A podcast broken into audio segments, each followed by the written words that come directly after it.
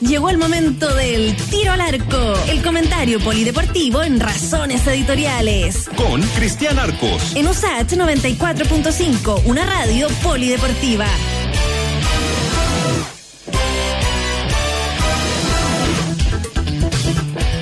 Cerrando agosto, no, que cerrando julio. Comenzando agosto. Con don Cristian Arcos. ¿Cómo está Cristian? ¿Cómo está Freddy? Estábamos pensando en, lo mismo, ¿no?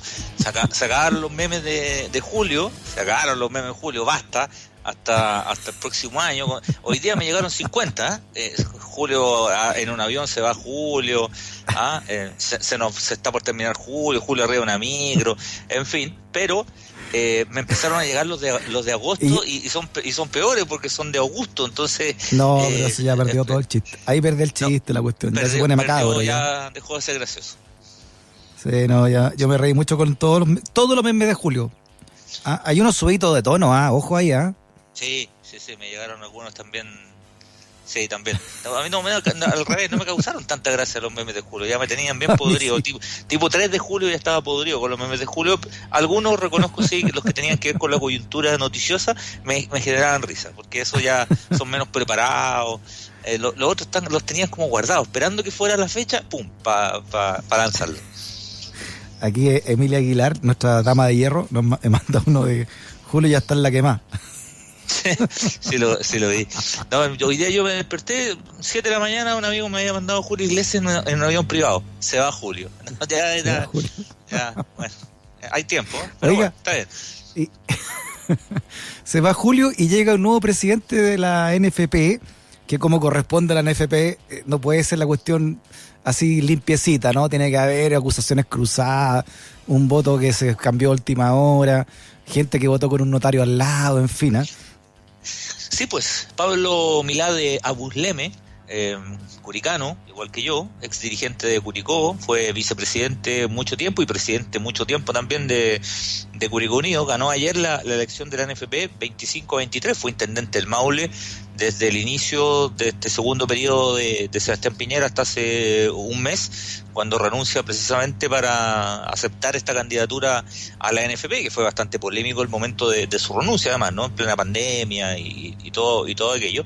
Ayer se, se, realizó esta elección virtual remota, pero fíjate que eh, es bien llamativo lo que tú dices, porque ¿cómo será el nivel de desconfianza que hay al interior de la NFP y que va a continuar al interior de la NFP porque esa bolsa de gato ese, no, no, no cambia con un presidente u otro, que algunos clubes tenían que tener un, un notario, tenían que tener un, casi un chaperón para, para votar, pero esto tiene una historia, básicamente en el caso de la Universidad de Chile, eh, porque eh, Cristian Auber, el nuevo presidente de la U, que asumió hace una semana, el día lunes, de hecho, menos de una semana, él es muy cercano al grupo de la candidatura de Lorenzo Antillo. Incluso eh, él habría, y digo le habría condicional porque no esta información no la obtuve de él, sino que de gente de la lista de Antillo, por eso lo, lo menciono de esta manera, que él habría comprometido inicialmente que iba a votar por Antillo pese a que la U, como club, como directiva, eh, no solo había apoyado a Milad, sino que había participado hasta en la elaboración del programa de, Pablo Milad. Entonces, como esta votación eh, se hacía de manera remota y se podía hacer incluso de manera media, secreta, tenían el, el, temor dentro de la misma Universidad de Chile y de la gente que apoya a Milad de que Auber se diera vuelta en su votación y por eso tenía una persona, pero imagínate la desconfianza, tenéis que votar con un tipo al lado para que no te des vuelta eh, lo que tu club había comprometido. O sea, estamos hablando de un, de un, de un nivel así ya de desconfianza que, yo creo que continúa. Si Pablo Milán en el fondo gana por un voto, porque los, votos de primera división valen dos, dos, dos votos, dos unidades, y los de primera B uno. Entonces, uno podría inferir que gana en el fondo por un voto, por un club que vota por Pablo Milán. Y ojo, se abstuvo eh, de Muco, que no votó, y que, bueno, no, no habría cambiado demasiado la, porque está en primera vez, no habría cambiado demasiado la, habría hecho más estrecha el resultado, no más probable, en una de esas. Claro, pero es que eso, esas cosas dicen mucho y siempre recordamos acá la, la, serie El Presidente de, Sergio Jadwe. hay, hay mucho en juego todo esto, ¿no? Y, y, ahora, y si lo sumamos con que el presidente de la FIFA, que parecía un, un gallo así ah, incorruptible, como que venía a limpiar la FIFA infantino, y te das cuenta que se juntó con el fiscal europeo, que un fiscal que no avanzaba a ninguna parte, creo que hasta lo sacaron por lo mismo, ¿no? Eh, eh, la cuestión sigue igual, ¿no? Lo, sacaron la semana pasada eh, porque efectivamente mientras el juicio en Estados Unidos ha ido avanzando, quizás lento en algunos casos, como el caso de Jadwe, que, va entregando información de a poco y su sentencia se ha postergado nueve veces, pero tiene una cantidad de gente que está o detenida o, con arrestos domiciliarios, en fin, pero ha ido avanzando. El mismo juicio en Europa no ha avanzado nada en cuatro años cuatro años no ha avanzado nada. Entonces, Michel Lober, que era el, fiscal, lo sacaron y con él se reunió eh, Jan Infantino. Eh, y tú sabes que en Europa y en Estados Unidos, de hecho, también la este tipo de reuniones entre personas que tienen altos cargos, eh, reuniones privadas, lo que sea, eh, no, no pueden realizar este tipo de, reuniones cuando hay muchos intereses que se pueden llegar a cruzar. Eh, está normado, está regulado. Tú no puedes juntarte, por ejemplo, el gerente de una empresa de pañuelo, no se puede juntar con el gerente de una empresa de pañuelos si no hay tercero o no hay registro de lo que pasa. está así de, normado y se juntó, en este caso Infantino, otro dirigente de la FIFA y el fiscal Lobert, y no hay ningún tipo de registro de esa conversación. Y cuando le preguntaron a los tres de qué, de qué habían hablado, la respuesta de Infantino era que no se acordaban de lo que habían hablado. Y eso, eso nos recuerda a varios personajes que no, no me acuerdo del acuerdo, o si lo dije no me acuerdo, en fin. Eh, entonces, eh, ¿qué va a pasar con Infantino? Bueno, yo creo que la, próxima semana va a ser un poco, puede pasar desde una amonestación eh, o a, un castigo algo más, algo más severo o a una suspensión del cargo de FIFA, no, no sé. Y como bien decías tú, lo que está pasando acá en la elección de la NFP vuelve a, a, replicar el mismo, el mismo modelo. Si mientras el modelo de NFP no se, que, no se, no se cambie, eh, y, es, muy difícil que se cambie por el tipo de propiedad, va a ser muy difícil. O sea, tú estás contando que en el fondo a nivel de FIFA, a nivel internacional, a nivel europeo, eh, la cuestión sigue igual, de acuerdo a lo que a lo que señalaste no de este fiscal que fue echado del cargo porque se juntó con Fantino, con el presidente de la FIFA, que no se puede hacer es ilegal.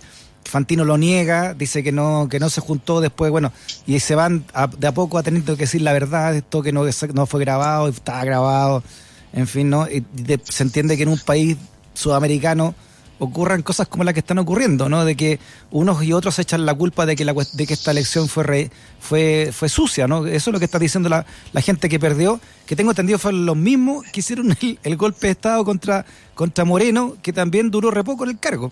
Es que eso, eso es lo que eh, puede hacer muy complicada la gestión de, Pablo Mirat. Yo sé que hablar un poquito de esto de política deportiva a veces puede ser algo, algo denso, ¿no? Pero, pero para contarlo en simple, eh, cuando gana Sebastián Moreno, gana por un estrecho margen también. Ganó, ganó por dos votos, algo así.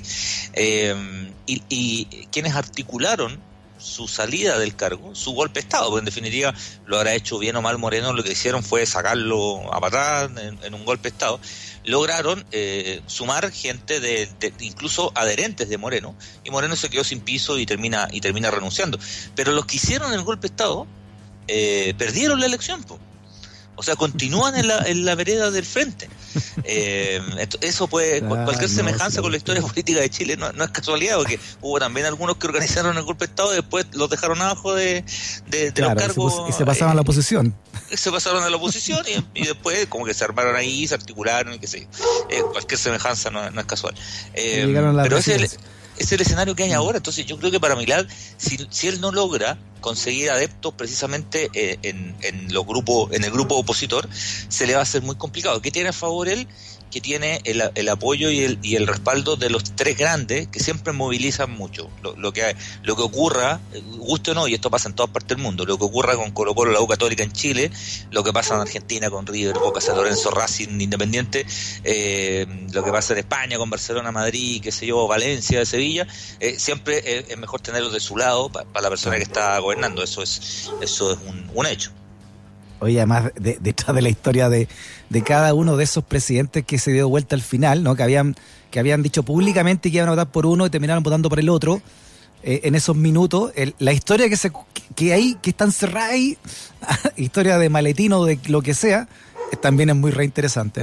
Sí, ha, habido de todo. Ahora, fíjate que hay, mucha gente ayer decía, eh, el dirigente, un presidente de Valdivia, por ejemplo, decía, no, es que, porque esto se transmitió por, por Zoom eh, para la gente que estaba, para los dirigentes de la, de la NFP, y, y algunos empezaron a quejar porque se iba a saber por qué club iban a votar o sea, estaban preocupados de que se supiera, no de la triquiñuela, sino que de la triquiñuela se supiera. O sea, eso es lo que les complicaba, que, alguien grabara o que se, o que se, transmitiera, todo eso les, complicaba. El presidente Valdivia dijo que era la elección más eh, vergonzosa de la historia del fútbol chileno. Entonces si uno dice, pero loco, o sea, hace cuatro años, hay, el expresidente de la NFP tiene una tobillera en Estados Unidos. Eh, eh, la NFP la, la, la, dirigió, la condujo un presidente que fue castigado de por vida. acá hubo un dirigente que era general de carabineros en dictadura, que, mm. que, adulteró pasaportes de los jugadores y encuentran que esta es la, la, más, la más rasca de todas las elecciones. Es rasca, sí, lo es pero pero no, digamos que hay, tejo, hay, hay, techo de cebolla en este caso, ¿eh? ni siquiera eh, techo de papel lustre, eh, techo de papel lustre a la hora de, hablar un poquito de, todo esto. Es demasiado dinero, demasiado poder con poca contraloría, ¿no? en términos generales, el fútbol a nivel internacional. Es mucho, es mucho poder, es mucha plata y también es mucho poder en, los países sudamericanos. Yo creo que en todo el mundo, en realidad. La, la, la, gente que está a cargo del fútbol tiene mucho, mucho poder. Mucho poder. Eh, y, claro, cada vez los contratos eh, son, más, son más importantes. Eh, estamos en un periodo además bien especial, ¿no? Entonces, un periodo de pandemia donde, donde está medio, medio, medio todo tambaleando. Estaba escuchando hoy nomás una entrevista de Juan Sebastián Verón, el, el gran jugador argentino que es presidente de estudiantes. Fíjate que le hizo una carrera bien interesante porque él volvió a estudiante a salir campeón y a ganar la Copa Libertadores y después se retira para ser presidente del club y hoy es presidente del club. Y él decía que eh, lo mismo que acá, eh, si la, la, cadena de televisión argentina que transmite el fútbol no, recibe, no, o sea, no les paga, muchos clubes pueden quebrar.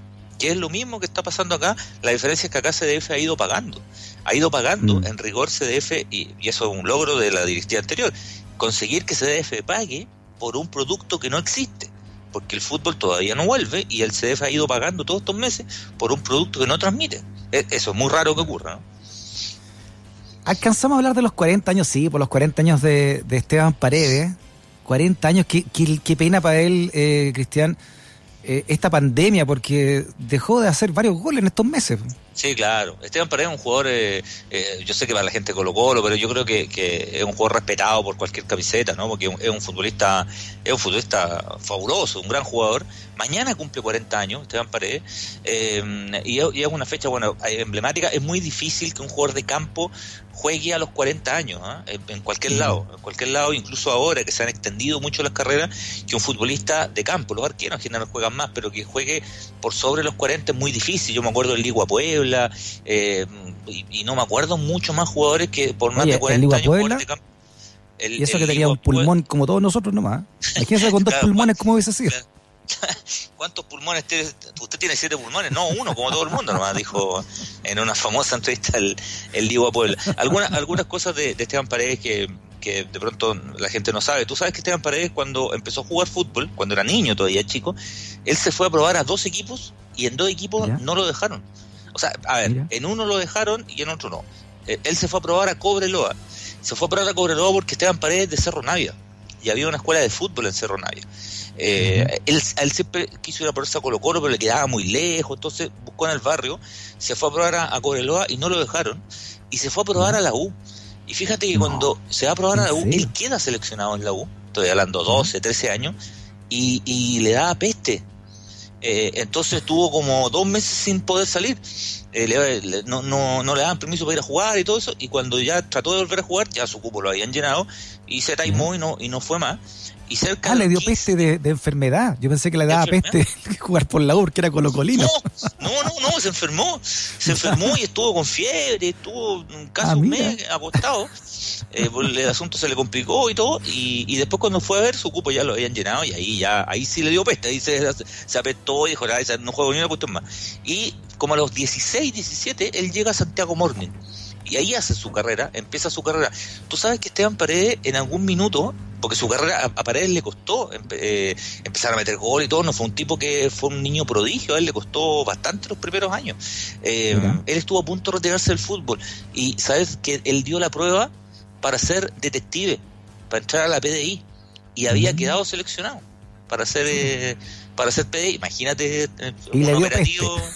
Imagínate un operativo y llega el, teniente Paredes, pues, imagínate, habría sido una cosa, pero ah, por, lo menos si los tipos arrancan lo hubiera pillado, no sé, hubieran hecho una pichanga, te encargo la cantidad de goles que, que habría que habría hecho. Pero bueno, eh, por suerte, para el mundo del fútbol y para él también, se decidió por el fútbol, pero le costó mucho. Paredes se fue a préstamo a Puerto Montt, después se fue a préstamo a la U de Conce, a Cobreloa, eh, le costó agarrar vuelo y agarra vuelo ya yo te diría 25, 26 años, cuando mucha gente, muchos jugadores dicen, no, este ya es promesa ya, y ya nos rindió, y tiene una gran temporada en primera vez jugando por Santiago Mornín, Ivo ir el entrenador, y después de esa gran temporada, donde mete 32 goles en, en un año, se va a Colo Colo. Y él llega a Colo Colo cuando tiene 30 años.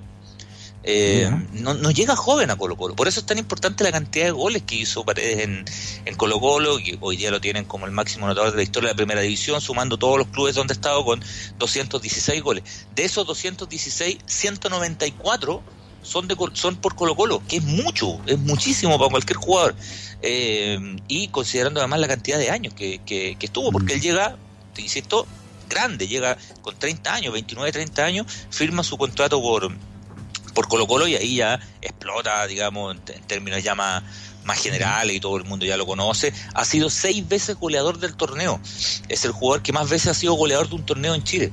Ha sido seis veces, seis torneos diferentes, él ha sido el máximo, el máximo anotador. Y lo que sí, en Colo Colo es el tercer anotador.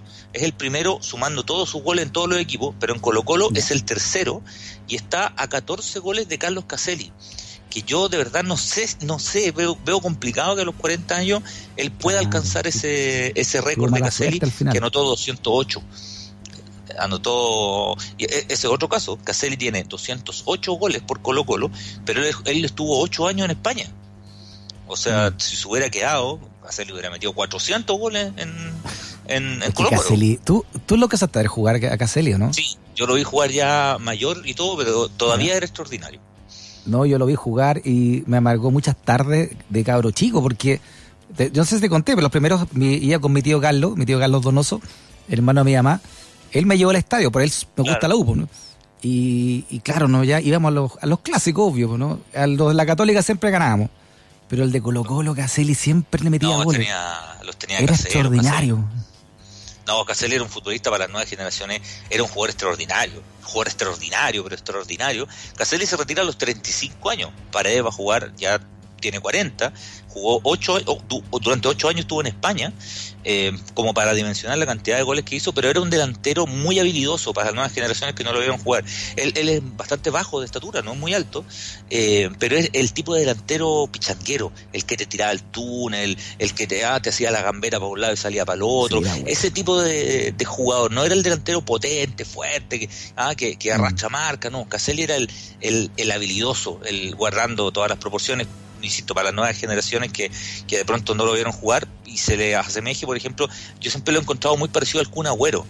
Siempre he encontrado que el Kun Agüero tiene cosas de, de, de, Cassell, esta cosa media habilidosa, eh, qué sé yo. Eh, bueno, Romario es, palabras mayores, pero me refiero al tipo jugador, no es que lo esté comparando con él, pero el tipo jugador, es que te gambetea. Esa frase de Caselli, ah. Cristian, que decía eh, pecho caliente, cabeza fría, ¿no? Que él siempre la, la, tiraba a las esquinas de los arcos en ese metro cuadrado que era su... hacía una fiesta en un metro cuadrado. No, el tipo, no, era, era muy bueno con la pelota, si eso es lo que tenía que hacer, que era muy habilidoso. Él, y eso que empezó su carrera siendo puntero derecho, en la época en que habían tres, eh, dos punteros y un nueve, él era puntero derecho, lo que pasa es que hacía muchos goles. Eh, tenía cositas, bueno, a ver, no, eh, Alexis Sánchez, yo te diría que un tipo más, en cuanto a la habilidad puede ser, yo creo que Alexis Sánchez es más rápido que, que Caselli, Caselli era más nueve, y Alexis va por, por todo el frente, como para hacer algún, algún símil. Pero como dices tú, era el tipo de delantero que era muy raro que hiciera un golfeo Caselli. O sea, puro goles mm. bonito, ¿sí? porque le pegaba al lado el palo, porque definía de globito, se sacaba a los arqueros. Tenía esta cosa media muy de pichanga, ¿no? Esta cosa muy de, de pichanga que era que había muchos jugadores así. De hecho, eh, Caselli siempre dijo que eh, eh, su, su, ídolo, cuando él era chico, fíjate que el ídolo de Caselli no era de Colo Colo. El ídolo de Caselli era el Nino Landa. Honorino Landa, gran jugador de la Unión Española. Pero era otro estilo, Honorino Landa, ¿no? Era otro estilo, era más, era más, más alto, más lento. Era, más alto, era, era más lento, pero era muy bueno con, era muy habilidoso. Entonces, eh, de hecho, Caselli siempre decía que él jugaba con las medias abajo, cuando se podía. Antes había jugadores que jugaban con las medias abajo. El típico pichanguero jugaba con las medias abajo y él jugaba con las medias abajo por, por el Nino Landa. Eh, había una historia además que el Nino Landa era el mismo barrio que Caselli, entonces había, había toda una, había toda una, una, historia. Paredes es otro tipo de jugador, un tipo más grandote, más potente, más tanque, como le dicen los compañeros, incluso, pese a que yo encuentro que es muy, muy técnico. Te voy a contar solamente una historia que a lo mejor poca gente sabe de, de Paredes. Paredes estuvo a punto de irse a jugar al fútbol de Chipre, ¿eh? cuando estaba en Santiago Morning no podía salir de Santiago Morning. No, el, el dueño de Morning, que era Miguel Nasur, no le daba, siempre tenía contrato. O sea, cuando él se quería ir, tenía contrato. Y le llegaba una oferta y pedía 4 millones de dólares. Entonces nadie lo contrataba y él seguía en Santiago Morning. Y un día le llega una oferta de Chipre y con su plata agarra un avión y se va para Chipre. Se va para Chipre sin hablar nada del idioma. No sé cómo, encontró un traductor, lo que fuera. Llega a un acuerdo con el equipo en Chipre, pero nunca le mandan el pase de Santiago Morning. Y Paredes estuvo 20 días en Chipre esperando que le llegara, le llegara el pase. El club no lo dejaba entrenar y estaba en un hotel. Lo empezaron a echar del hotel. Después se fue a una pieza, agarró ahí donde podía. Estuvo 20 días en Chipre em, hasta que al final se aburrió, agarró sus cuestiones, consiguió que le mandaran plata y se fue de vuelta y volvió a Santiago Morning. Ahí ya llegó oh. bastante más, más, enojado, que déjenme salir y todo eso. Y al año siguiente, después de hacer esa cantidad de goles que te conté, eh, se va a Colo Colo. Bueno, feliz cumpleaños entonces a, Paredes y, además un, ejemplo de, que cuando te cierra la puerta eh, eh, se te abren varias más, ¿no? Imagínate lo que pasó con la U y terminó siendo ídolo colocolino y lo que pasó con investigaciones, pues menos mal que no, menos mal que no, no, fue para allá, ¿no? Menos mal. ¿Te, acuerdas de, Benedicto Villablanca, el boxeador de la década de los 80? claro, eh, campeón mundial. Benedicto ganó una copa, un, o una copa del mundo, perdón, un cinturón mundial de boxeo. Benedicto Villablanca, después de retirarse, se hizo PDI y actualmente es funcionario de la PDI. Mira. Imagínate un ah, cornete de Benedicto Villablanca en una redada de ser bravo. Benedicto Villablanca, claro, es posterior a Martín Vargas, como de la generación que viene. Sí, es la generación que viene, son categorías distintas, pero la generación que viene, principio de los 80. Martín, eh, de hecho, su último título, de, el de Martín es el 81, 80-81 con, con Gushiken, con el japonés, donde Martín dice que no se acuerda nada de la pelea. Benedicto Villablanca es, por esos años donde estaba Benedicto Villablanca, Cardino Ulloa viene después, Benito Badilla, que había otro, otros boxeadores, Fore Mancea, Juvenal Orden. Hay, un grupo de, boxeadores importante en ese en ese periodo. Y Villablanca es funcionario de la PDI, así que si, si nos está escuchando, entiendo que él era de Peñaflor, creo que era de Peñaflor, Melipilla, no sé. Eh, Debe ser bravo un, un, cornete de, de Villablanca en, un, en un operativo. Muy bien, cayó la guillotina de la dama de hierro acá, nos está diciendo que tenemos que ya cortar. Gracias, don Cristian. Que tenga un gran, gran fin de semana. Nos vemos el lunes, que estén muy bien. Chao. Chao, chao. Freddy puede ser una pesadilla gracias a sus razones editoriales. Usach 94.5, una radio que defiende sus razones editoriales.